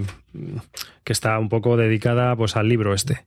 Entonces hicieron un juego y lo sacaron por Kickstarter. El juego es, pues, eh, trata de la novela de Moby Dick. ¿Mm? En realidad el juego se llama así, Moby Dick or Game. Sorpresa. Vale. ¿Qué tenemos que hacer? Tenemos que, que pescar a Moby Dick, ¿no? Tenemos que cazar a Moby Dick en el juego. Entonces, el juego se compone de tres mazos. La, peculiaridad de este juego es que mecánicamente es una chufla. Es un juego de escuela americana donde es muy sencillo. Tienes que coger una carta, eh, que digamos que es un evento, después tienes que contratar marineros y después tienes que, si ha salido una ballena, pues tienes que ir a cazarla si quieres. Eh, y así van pasando eventos hasta que sale Moby Dick, ¿no? El juego, digamos que mecánicamente tiene un sistema en el que cuando pasan cinco capítulos o ci- ciertos eventos, ya llega Moby Dick y es el final del juego. Entonces tú tienes que ir preparándote la tripulación necesaria para intentar cazar a Moby Dick. ¿Vale? Puede ocurrir que Moby Dick mate a todo el mundo. El juego es eh, muy narrativo y por eso me gusta. Es muy narrativo. Enséñanos cartas, enséñanos cartas componentes. ¿Quieres ver cartas de componentes? Sí. Quiero ver todo en blanco y negro. No, no Total. sé. Vale, pero como hay gente, hay gente que, que es invidente, eh, tú vete narrando, Clint, eh, las cartas que va, No, va no, mostrando. Ya sabes que no soy narrativo yo. Venga, márcate un Dixit. Este Clint, es el marinero. Gabriel. Está bien dibujado, ¿no? Tiene buenos, tiene buenos gráficos. Si ¿no? parece, y parece al de al Crispin Clan de. Que no, hombre, que no. Están, son estupendas las ilustraciones. Sí, la verdad que está muy bien. ¿Y, lo, y los marineros cómo son? ¿Se tienen madera o algo? ¿Eh? Que No, no, compro está- ya, las ¿eh? cartas de marineros son, son las cartas que tú pones en la mesa y son las que vas Eh, haciendo con tu bote para ir a pescar ballenas, ¿vale? ¿Y tu bote dónde está? Enséñanos tu bote. Nada, tu bote El Clint es que si es no huele madera, es macho, mesa, no. coño. El, el herrero. Hay un montón. Entonces, pues también tenemos a... Enséñanos a Moby Dick. No, Moby Dick no tiene carta. Vete a la mierda. O sea, un juego se llama Moby Dick, que hay que trata de cazar a Moby Dick y no tiene carta, pero qué mierda es esto, tío. Este, por ejemplo, Era- es- Ni, ni una ballenita pequeña de madera, nada. no- Era un stretch goal, Clint, que no se consiguió, que no lo Sí, entiendo. hermano, en Te dejo una madera de The Island. Te dejo una ballena de The Island si es necesario. Bueno, son tres mazos. El segundo es el, el- el otro mazo que viene, que viene cada uno en su cajita y demás, por esto del kit starter, es el mazo de eventos y de, de cosas que van ocurriendo, ¿no? Pueden ir ocurriendo capítulos del libro que cambian un evento y cambian las circunstancias en las cuales se juega. Pues a partir de ahora, todos los marineros tienen más dos de fuerzas y eh, se encuentran con ciertas ballenas. O a partir de ahora tienes menos uno de fuerza porque hay vientos del noroeste, cosas así, ¿no? O vas eh, llegando a islas y pasan ciertas cosas. O te vas encontrando con ballenas que puedes ir cazando para conseguir aceite. El aceite de ballena te sirve para sobornar los marineros de otros jugadores y robárselos o para comprar eh, marineros que, vas pal- que van palmando en tu bote. Tú tienes un número máximo de marineros, los puedes bajar para una caza y este juego es mortal. O sea, en cada caza seguramente vayan a palmar marineros. Y es muy, muy narrativo. Vas viviendo la caza, porque el tercer mazo es la caza de la ballena. Y cada vez que sale una ballena y hay que cazarla, pues van ocurriendo cosas, ¿no? La ballena va sacando, digamos, eh, lo que va haciendo. Pues la ballena muerde, o la ballena pega con su cola, o la ballena se sumerge, ¿no? Y entonces todo esto va realizando acciones en los marineros y tú puedes tener marineros o puedes ir haciéndote una tripulación que contrarreste las habilidades de la ballena. ¿Mm? Y entonces, pues vas cazando ballenas hasta que sale Moby Dick y tienes que cazarla. ¿Y por qué está en el 3? Porque el juego es eh, narrativo a tope. Es, em, a mí me, me encantó. Se nota, vamos, hueles el salitre del mar cuando estás pescando. Y, es un juego que se tiran dados, que hay tensión, que hay suerte, hay azar. Y Es- dura una hora. No dura más, no suele durar más de una hora. Si juegas una ¿Es partida. corta. cooperativo? ¿Mm? No, ¿Es cooperativo o no? no, no, no, gana uno. Vale, vale. Gana uno. La ballena. ¿Cuánto dura? ¿Cuánto dura? Normalmente es que es una la, la duración es variable, ¿sabes? Porque Ya te he dicho que es un poco escuela americana. O sea, mecánicamente se podía haber desarrollado mejor. El juego, si lo hubiera cogido otra persona, seguramente habría hecho un juego totalmente distinto. Si lo hubiera cogido, por ejemplo, un, de- un diseñador. Pero yo creo que esta gente hizo un juego a raíz del libro y ha conseguido algo bastante chulo y bastante bonito. La única pega es que es bastante caro, pero por lo demás, bueno, las fichas de- del aceite de ballena, que son de madera, esos, eh, y luego los dados especiales, que son, bueno, tienen simbolitos, son una chorrada del kit starter, imagino. Eh, pero lo que te iba a decir, o sea, son, es un juego muy, muy peculiar. A mí me, me encantó por, cómo te narra la historia y por cómo es la caza de la ballena. Está muy bien en, en ese sentido. No es un juego recomendable, yo no lo recomiendo. Pero es verdad, Javi, te te estás partiendo el culo, pero es que es así. Está en, el- en tu top 3 y no lo recomiendas. No, no, no, no lo recomiendo porque es un juego, es un juego distinto, tío. No es un juego para recomendar. Este juego tienes que meterte en la página web, tienes que leer sobre él y tienes que ver si te interesa. Es así de claro. A mí me interesa, a mí me gusta. Y la gente, la gente con lo que he jugado. Cállate, coño.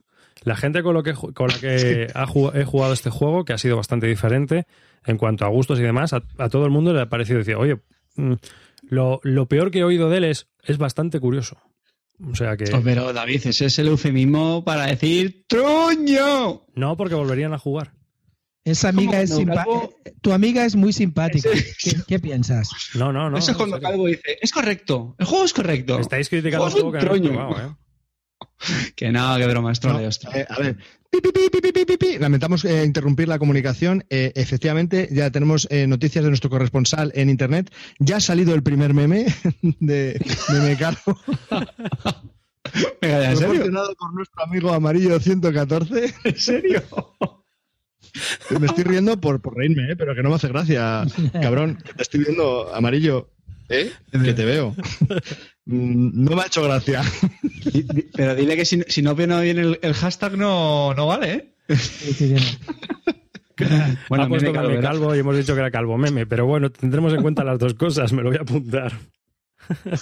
Y, y- Este viene de y- y ha sido, y ya ha sido favoritado por, por tres, o sea que una pena. Bueno, el, el meme dice lo siguiente, es para verlo, ¿eh?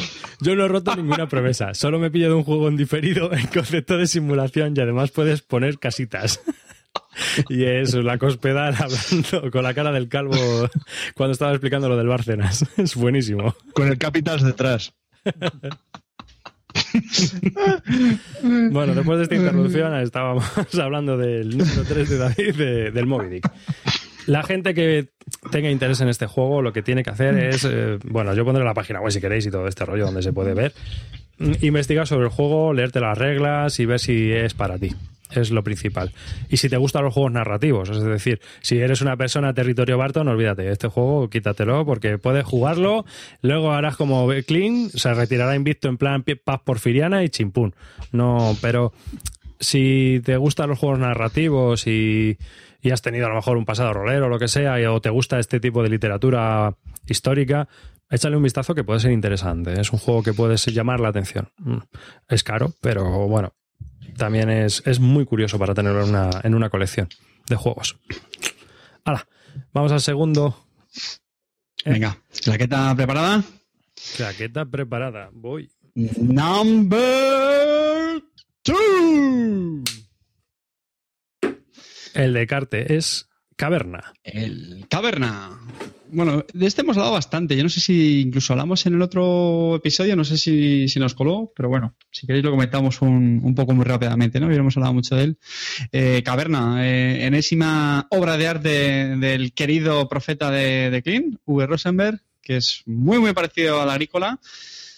Obra, obra cumbre de este diseñador, pero que en mi opinión lo mejora un poquito. A mí por lo menos me ha gustado más, quizá por ser novedad, pero lo hemos comentado, a mí me gusta mucho más porque creo que lo hace un poco más, más versátil al, al juego, con el tema de los rubíes, con el tema de las expediciones, que puedes elegir qué recursos recolectas y, y- muy chulo. Mm, El tema que siempre se le suele criticar de los edificios que salen de golpe al principio, que abruman, bueno, yo creo que eso pues es ir haciéndose a ellos poco a poco. Pues yo digo, al principio no tienes que, un novato no tiene que obsesionarse con ellos, pues yo lo que hacía en mis primeras partidas los iba mirando de reojo y poco a poco los iba sacando. Y, no sé, me parece un juego que está genial. Eh, tengo el, reto de probarlo a siete jugadores, ya que hicieron los componentes para siete jugadores, para aquello de hacer un, logro desbloqueado. Y, Clean, mójate, ¿tú qué dices? A mí es un juego que me gusta bastante. Mm, mm, ahora mismo lo que me estoy más alucinado con Fields of Arle para dos, porque lo estoy jugando bastante más y la verdad que me da mucha más libertad. Me gusta con respecto, el caverna con respecto a la agrícola, me gusta por la libertad que, tienes, ¿no? En la agrícola estás un poco más constreñido a tener que hacer un poco todo tipo de estrategias. Aquí no, aquí puedes meterte más a fondo en el tema de la cueva o, ir otra vez a sembrar lo típico y animales en el otro lado.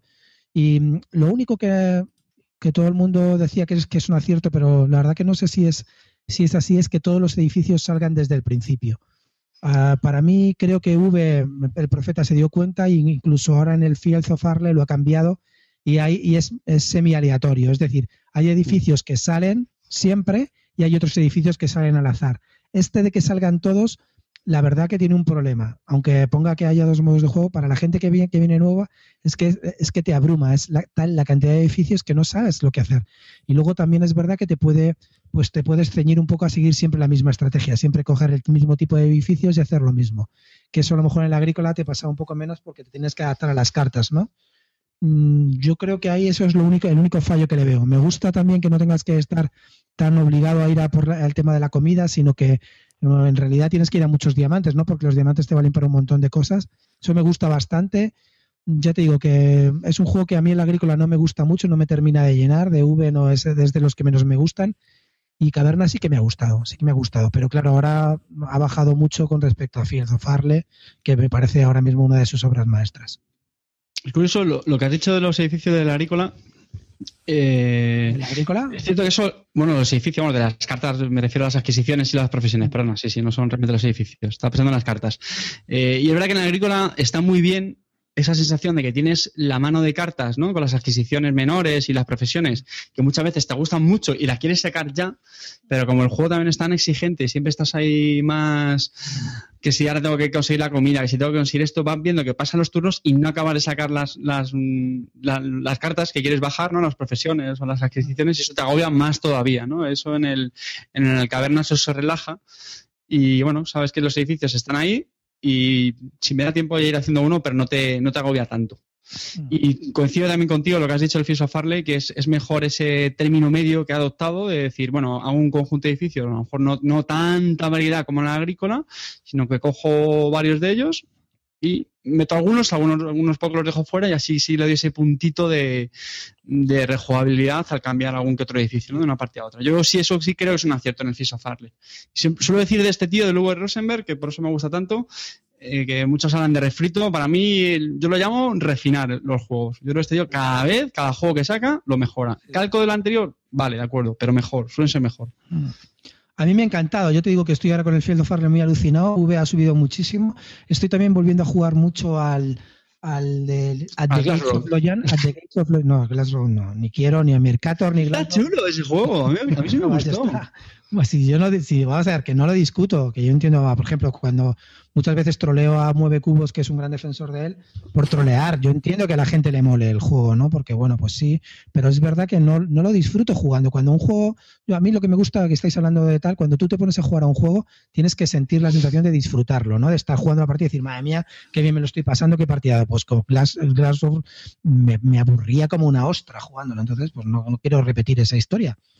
Pero no sé, David, ¿tú has jugado alguno o qué? David. No, a mí no me interesa caverna. ¿No? No, si juego, o sea, si hoy está puesto, juego. Pero yo no lo voy a pedir. Optimizar no me interesa. Y, si hay otra cosa normalmente que me ha pasado, pues me apunto a otra cosa que me apetezca más. No ponerme ahí a hacer el abaco, pues no me apetece mucho optimizar acciones y ver cuántas vaquitas saco y le doy 400 kilos de pienso en vez de 300. Tras, la, tras la sudoración del miembro viril de eh, Gutre pasamos a, mi opinión. Eh, bueno, a mí la verdad que yo lo, he probado, es un juego que me gusta, como bien ha dicho Carte, a mí también me pasa, eh, me gusta más que, la agrícola, principalmente porque no veo esa, ese, esa asfixia que tienes en el agrícola, Punto uno y punto dos, a mí me agobia lo de tener tantas cartas al principio de la partida, decidir, no sé, eso te condiciona mucho. A mí me, me cuesta mucho fijarme en esos objetivos tan, tan, tan pronto, no, no lo sé hacer bien. Sin embargo, en el, en, el, en el caverna, pues aunque tienes más edificios de entrada porque están todos disponibles, pero bueno, es algo que como tampoco te los puedes comprar todos de entrada, pues como que ya los miraré, ¿no? Entonces tampoco me agobia tanto, no lo veo. Y luego es eso, esa, esa laxitud que tienes a la hora de poder hacer cualquier tipo de acción en el tablero. Puedes ir a la caverna, puedes ir a, eh, a, poner animalitos, a hacer, no sé. Pues es un poco, es como el Fields of Farley, pero para más jugadores. No sé, me parece que es mucho más amplio en todos sus sentidos. Y creo que por eso, para mi gusto, gana mucho más que el, que el agrícola y para mí es un punto mm, eh, es un punto ganador a, a- a favor de, de V. Pues muy Ah, bien. Si es que hemos hablado ya mucho de él. Pues te la suda. Ya. Pues, pues muy bien. El año que viene otro y diréis, no, esta evolución de V Rosenberg, este nuevo, este nuevo modelo, este nuevo modelo de agrícola del 2015 es un nuevo modelo en el cual el parachoques que ha cambiado ahora lleva el color en... Espera, Sí. que acaban de sacar eh, uno nuevo de la Guerra Civil Americana, del mismo sistema que ya tiene, pero en vez de Saratoga, en Gettysburg. ¡Eh! Totalmente diferente. Es un nuevo mapa que cambia todo, el mismo sistema de juego, todo igual, pero que macho, quiero decirte, eso claro es como tú te sientas. Tú te sientes con los juegos Wargames, que todo, hay gente que alaba la misma, por ejemplo, eh, Serie Coin. Es exactamente el mismo puto juego repetido seis veces y la gente se lo ha comprado seis veces y no se meten con él y no dicen que es un refrito. Cada uno lo ve diferente en cada juego, pero esto, pues esto es lo mismo para mí, es lo que dice Cartel, los va refinando y los va haciendo mejores. Que evidentemente mm, solamente tengo una colección corta y me tengo que comprar uno, cómprate Field of Farley o cómprate a Cavernas si vas a jugarlo con más. Que no, no te hace falta comprar más, pero si tienes una colección como nosotros y a mí, Y a mí me gusta. Yo diría, espérate hasta 2015 que saldrá uno mejor que el Fish of. Sí, de hecho, estaba pensando, no se sabe que, que esté trabajando en alguno nuevo ahora, ¿no? Muchas veces, otros años, ¿no? Siempre digo, ya yo- se, Sí, se oía, sabes, sabes, Carte, que yo siempre estoy metido en estos temas. Ese es me mi calvo, en- ese es mi calvo, coño, venga ahí. Y, y no Verás. puedo decir nada. No es cierto, es que, es que no, esta vez sí yo sabía que llevaba en el Fields of Farley años, cuando sacó el Caverna también llevaba muchos años detrás de él, pero es que ahora después de este, del Fields of Farley, ya Se ha quedado no sé nada. Está haciendo uno de tanques, de la invasión de, de- de África y Rommel y Montgomery. Mm. He visto a Filón ahí. He dicho, vacas. "Buah, con un Wargame puedo hacer el frito para aburrir. Con vacas. ¿Va a poner vaquita? no, o sea, Venga. ¿qué estábamos hablando de este hombre? No, que Ah, sí. quiero decirte que a mí, por ejemplo, me, me hace gracia que cada uno ve cada uno ve la feria como le va. Porque, por ejemplo, tú en el- en tema de los juegos de los Wargames, que tampoco te lo critico, ¿eh? Tú, por ejemplo, a ti te parecen diferentes, aunque sean el mismo, en la misma mecánica con diferente mapa, pero te parece diferente porque el mapa lo cambia y no sé qué. En cambio, en esta no te parece diferente, te parece que es el mismo juego. Entonces, claro, No, yo te digo que vamos es- a ver, pues las reglas son diferentes, pero las sensaciones a mí son las mismas. ¿Sabes? No me. O sea, no me está diciendo que eso también te pasa a los Wargames, ¿eh?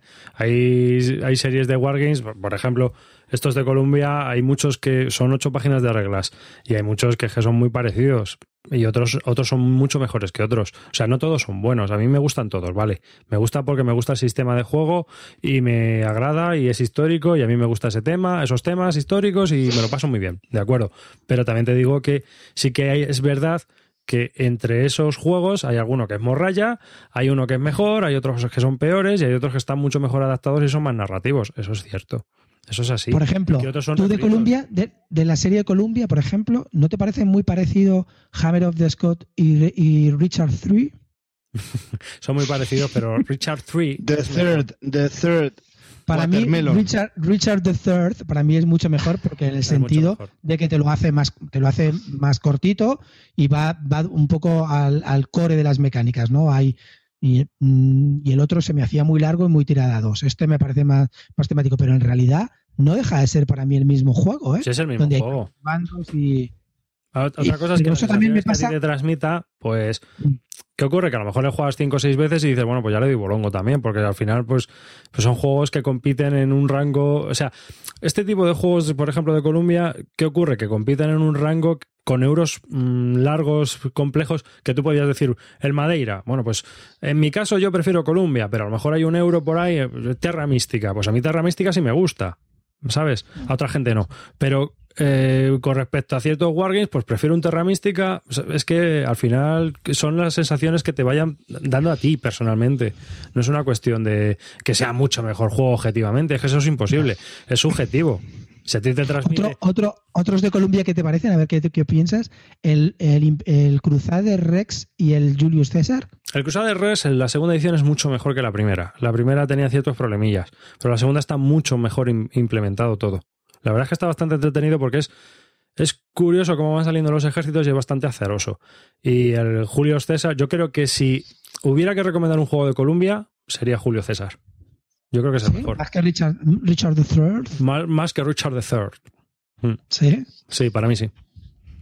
O sea, yo si tuviera que recomendar a la gente que me quiero comprar un Columbia, Julio César. A mí, por ejemplo, Colombia me gusta, ¿eh? O sea, yo los juegos los he jugado, has visto que yo a esos cuatro los he jugado, no me disgusta, no me lo paso mal. Me recuerda un poco, pues eso, hay demasiado tiradas de dados y no, influye tanto la estrategia como un poco la suerte, aunque luego digan que se compensa con la cantidad de dados que tiras, pero en realidad si Nah, hay, sacas veces, hay veces que se la cagas y la cagas porque has tirado los dados y te ha salido mal. Y chipur, ya no. Es así. Pero sí, están bien, están bien, son divertidos. Y además Sí, son sí, muy sí. bonitos de ver el mapa y tal. Mm. Luego Lo tienen único que tienen que quitar la puta caja de pizzas esas, que estoy hasta los huevos Pero de comprar por ellos- 50 pavos una caja de pizzas. Eso es un poco porque ellos son, a ver, no es una editorial establecida al uso, sino que ellos trabajan bajo demanda. Entonces, pues usan unas cajas estándares y luego les ponen las funditas estas, el condoncillo este, y te lo envían así. A, a mí no me disgusta ya cuando te acostumbras, pero la verdad es que la primera vez que recibes un juego de esta gente, te quedas como diciendo, ¿esta mierda qué es? ¿Sabes? La caja del Clinic del Calvo no tiene ni la fundita esa. Ya, ya, Eso ya. te iba a decir. Esto sí que es una caja de pizzas clean. Vas a flipar. Por cierto, Calvo, ¿cuánto te costó el Clinic? Venga, dilo, tío, que no lo has Eso dicho. no, eso, no, eso no lo voy a revelar nunca. Eso ¿No, es ¿no más lo prometes? Eso es más de 50 no, euros. no, ¿lo prometes nunca lo vas a revelar? Habrá que decirle que no algo a Deinos. Precio del clinic. ¿No vas a revelarlo nunca es más de 50 euros? Uy, No, no relevaré que es que no, que no me dejarme ya vivir, que no quiero, que no, que es una vergüenza. La Bueno. pizza más cara de mi vida. Seguimos. Caverna. Sí, venga. Hemos hablado de caverna. Sí, Hombre, a ver, yo lo jugaría, pero que tampoco es un juego. Y mira, yo he tenido juegos de este hombre y al final tengo una agrícola para jugar con la familia. Lo demás lo he vendido todo. Porque, eh, ¿sabes qué pasa también? Que es un poco mucha optimización. Y al final me recuerda a mi trabajo, macho. es que ya no, ya no puedo con ello. hablar de mi trabajo. sí, sí, es verdad. Madre mía. Paso. Esto es como algún general que diga, "Ah, yo no juego Wargame porque es que me recuerda a mi trabajo, ¿eh? Es que esto es un, vamos, esto es un osco. No, si nos ha quedado claro tu punto, ¿eh? Yo no juego al zombicide porque estoy cansado todos los días de matar a zombies, tío. sí, verdad. Tampoco por lo menos juegas trato con rusas, ¿no? El, el calvo, el número 2, es Pathfinder. Qué juegazos, Pathfinder señores, qué juegazo. Caja grande, enorme, cajonaco. Sí, cajonaco, cada vez van más cartas ahí y la verdad que, bueno, me sorprendió muchísimo, muchísimo, muchísimo. Es un juegazo, es un señor juegazo. Y sí, bueno, eh, eh, con el básico tienes de sobra porque te vienen tres misiones independientes y luego las, las seis del, del, primer mazo. Y bueno, yo creo que ahí ya tienes juego de sobra, ahora está editado en castellano. Y, y bueno, yo creo que hemos hablado muchísimo ya de este juego. Eh, quizás sí, Steve, contra priori parece que todas las misiones son iguales, ¿no? Eh, po- pones el, el escenario igual, pones varios mazos, tienes que encontrar al malo y folgártelo.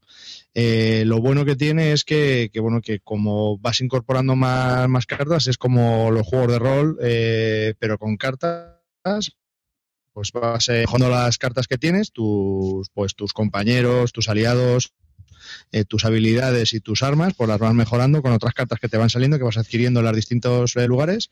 Y bueno, pues eso eh, es el atractivo, el gran atractivo que tiene el juego, ¿no? El intentar conseguir esas cartas que pueden o no pueden salir. Y bueno, la verdad que está muy bien. También otra de las cosas que me gusta es esa gestión del mazo que tienes, que solo tiene una vuelta al mazo, o sea, no eh, puedes algunas veces meter alguna carta en el mazo de robo, pero si se te acaba el mazo has muerto eh, en los 30 turnos que tiene cada, eh, cada escenario y bueno, eso también es un, es un aliciente pues para, para jugar. Y la verdad que a mí me, me gusta, me gusta muchísimo. Lo que pasa es que, bueno, eh, he de decir eh, a toro pasado ahora que, si tuviese que meter, eh, bueno, porque estos eran juegos editados en, en 2013. Probé El Señor de los Anillos de, de, juego de cartas y por supuesto que me gusta muchísimo más que el Pathfinder y estaría mucho más arriba. Y también he jugado al de Capitals mucho más y estaría en segunda posición ahora. Pero bueno, vale. A tiempo de que ya decimos esto, el Pathfinder mmm, era lo más. Muy recomendado. A mí Pathfinder me. Tú lo jugaste conmigo, teníamos una campaña a medias. Sí, sí, sí, sí. De hecho, además eh, tenemos grabado un Brevis Lúdica especial sobre él, eh, porque cuando jugamos aquellas partidas eh, nos gustó muchísimo y de hecho grabamos dos, dos capitulillos del, del, Brevis. Yo lo tengo en el número, el número 6, recuerdo, Pathfinder, me, me gusta mucho me gusta mucho esa emoción de cuando sacas las cartas saber qué, qué, te va a salir, si te va a salir un bicho, un bicho muy grande, que a lo mejor te cagas y te dejan cueros o no, la emoción de las tiradas para ver si lo consigues, o a lo mejor te sale un aliado que, que se te une a un objeto que estabas buscando, anda, me ha salido la armadura que no tenía. Eh, me gusta muchísimo pues, el modo de campaña que vas ganando habilidades, vas ganando bonificaciones en tu juego de personaje. Yo creo que es una buena metadona para gente rolera sin, por supuesto, ser un juego de rol. Porque una de las críticas habituales es eso, es, pues es que esto es un, un tiracartas, tiras el dado, venga ya lo siguiente. Bueno, hombre, es una forma de simplificarlo mucho. Yo recuerdo las partidas que jugamos que fueron muy emocionantes y, muy divertidas. Evidentemente, no se puede comparar con un juego de rol, son cosas distintas.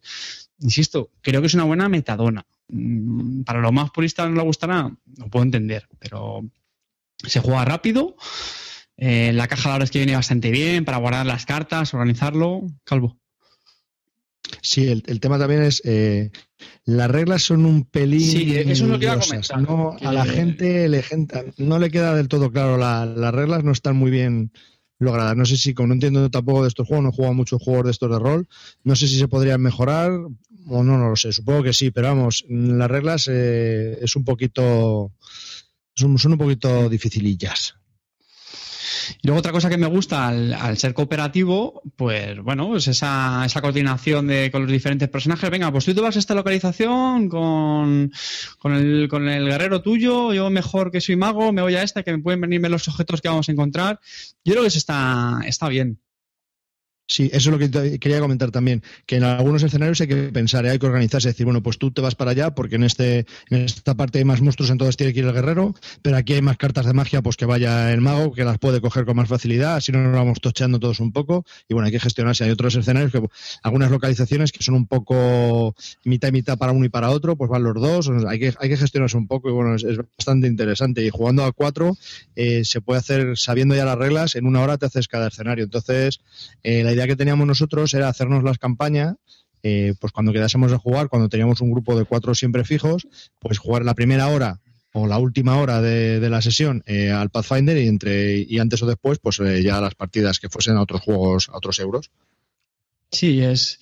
Pero al final jugamos varias partidas seguidas. O sea, es, para mí Pathfinder es un juego que te da esa sensación de quiero echar otra, si te gusta. Y para mí hay muy pocos juegos que consiguen eso. Termina una partida y quieres echar otra. Y la semana siguiente, venga, también vamos a repetir. Que a lo mejor a la larga se puede hacer un poco repetitivo. Puedo estar de acuerdo. Efectivamente. De que a lo mejor en el mazo 4 de las aventuras ya estás harto de tener siempre lo mismo. Bueno, puede ser. Puede ser. De hecho, comentábamos que, que, hombre, queríamos pensar que nuevas expansiones introdujeran una mecánica que dieran un poquito una vuelta a esto. Pero es lo que hablamos siempre. Eh, por el precio que te viene la, la, caja básica, la campaña que incluye, yo creo que da diversión para, para un rato. Otra cosa es que no sea tu tipo de juego o que esperes algo diferente. Este juego, recordar que salió a principios de 2013. Eh, para finales de 2013 sacaron, el principios de 14 sacaron el, el Skulls and eh, la, segunda, la segunda caja grande de, este tipo de juegos, en el que incorporaron los barcos, que son otras, eh, unos objetos que podías. Eh, bueno, objetos. Son barcos que puedes incorporar a tu, a tu equipo y bueno, pues eh, hacen unas habilidades especiales y ahora para 2015 recientemente van a sacar eh, la tercera caja, ¿no?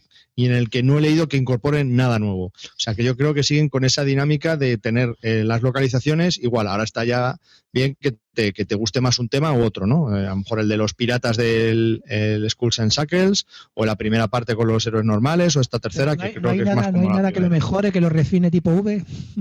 No. Yo, que lo haya leído, no. Mira, No hay nada. ya sabemos, Lo pilla, v, lo pilla V y en la tercera caja te lo niquela. ya sabemos en qué está trabajando V. Rosenberg. En, una- en un rediseño del Pathfinder de cartas. Con judías del Bonanza. Sí.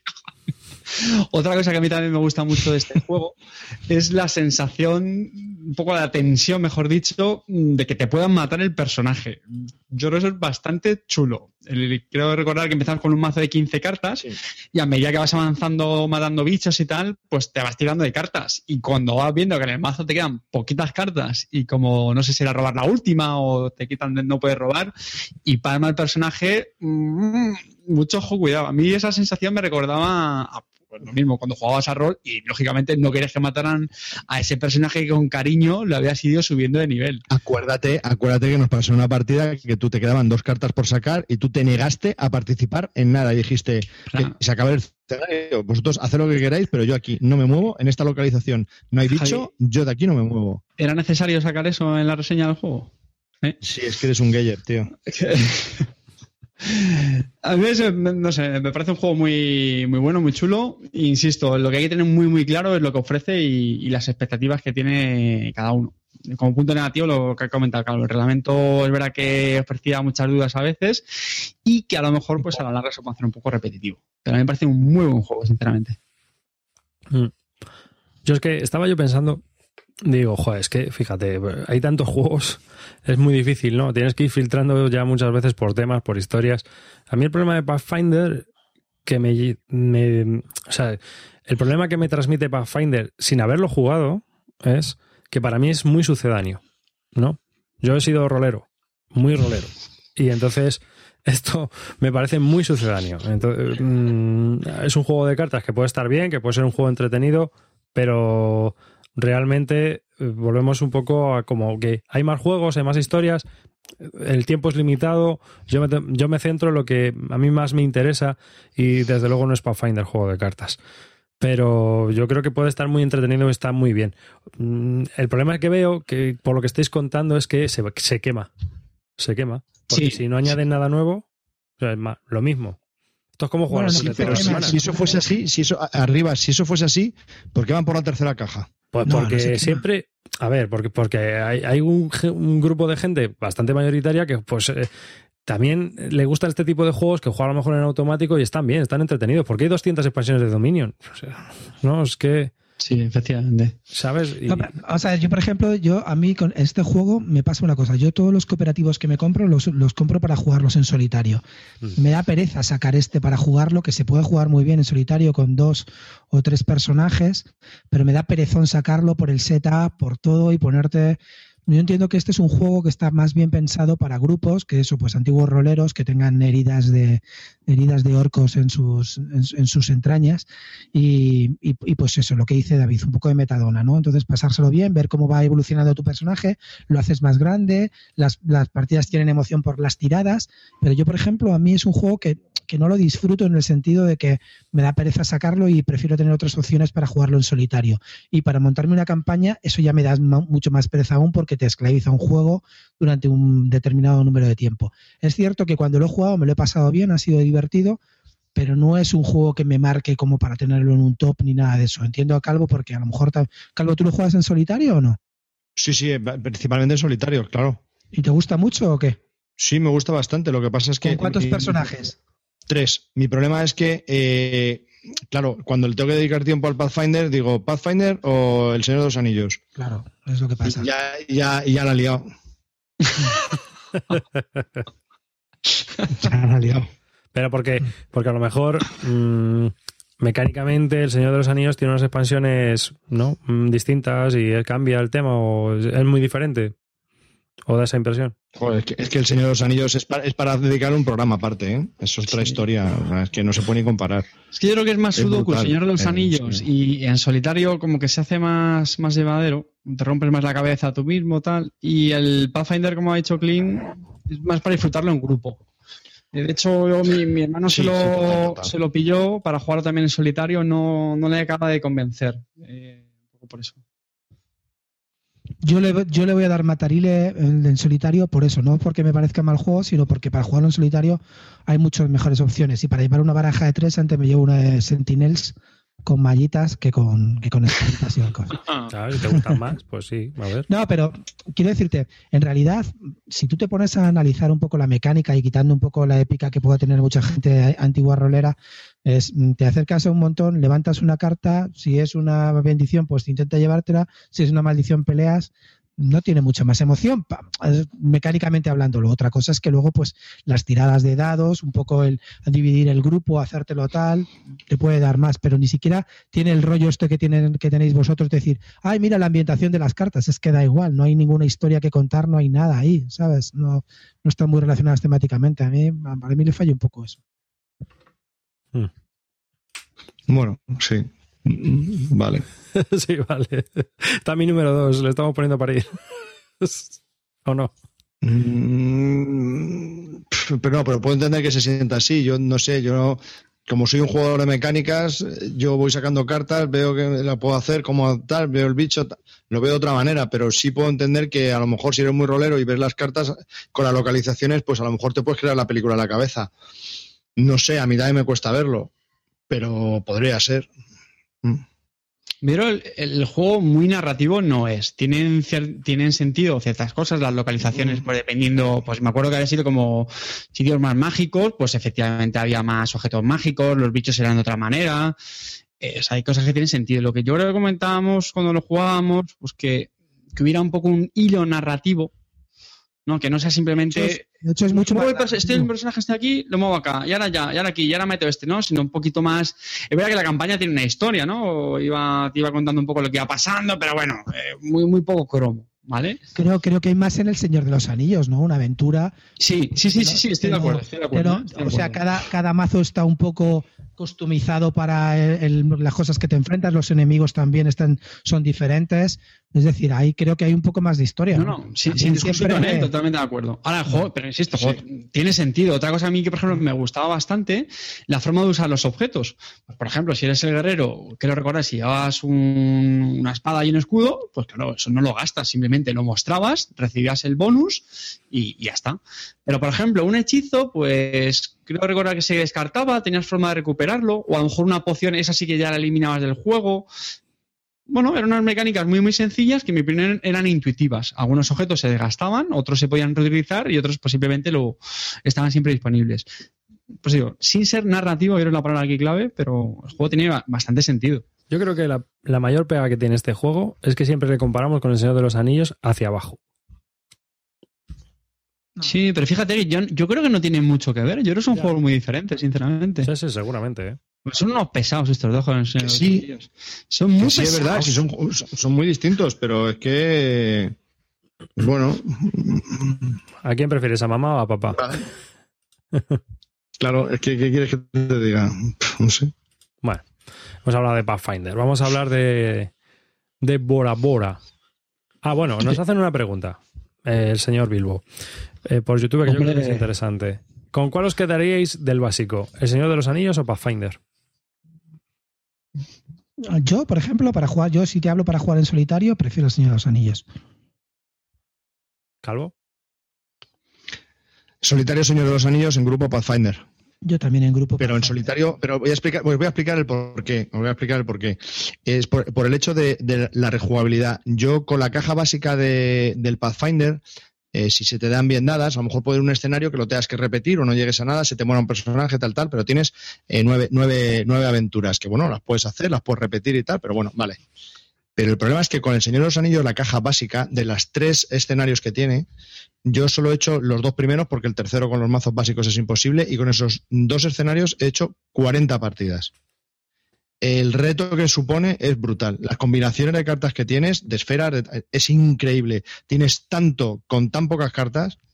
Yo es que no he visto cosa igual. Y es que cada vez que haces la aventura, y esto he leído mucho sobre este juego, y la gente es que alucina con la segunda aventura de la caja básica, es que es tan compleja, bueno, tan compleja, es tan, tan realmente tan, te demanda tanto que tengas que poner todas tus neuronas en hacerte la baraja, en, en que te cuadre todo, en, en hacerlo bien, que, que, te, que te mantiene muy atento durante mu- muchas partidas seguidas. Entonces, y eso no suele pasar con un juego. Entonces, yo creo que con la caja básica, que es lo que recomiendo yo siempre, ahí tienes juego para aburrir. Pero para aburrir, vamos, no necesitas absolutamente nada más. También te Pero tiene te que gustar, ¿eh. Calvo? También te tiene que gustar. Te tiene que gustar el rollito Es de un tema ponerte que te a tiene que hacer, atraer. sí. O sea, que no es un juego que tú dices, "Buah, es la bomba recomendable a tope. No, es un juego que, bueno, pues te tiene que entrar en el rollo, gustarte y un poco ir un poco, pues no sé.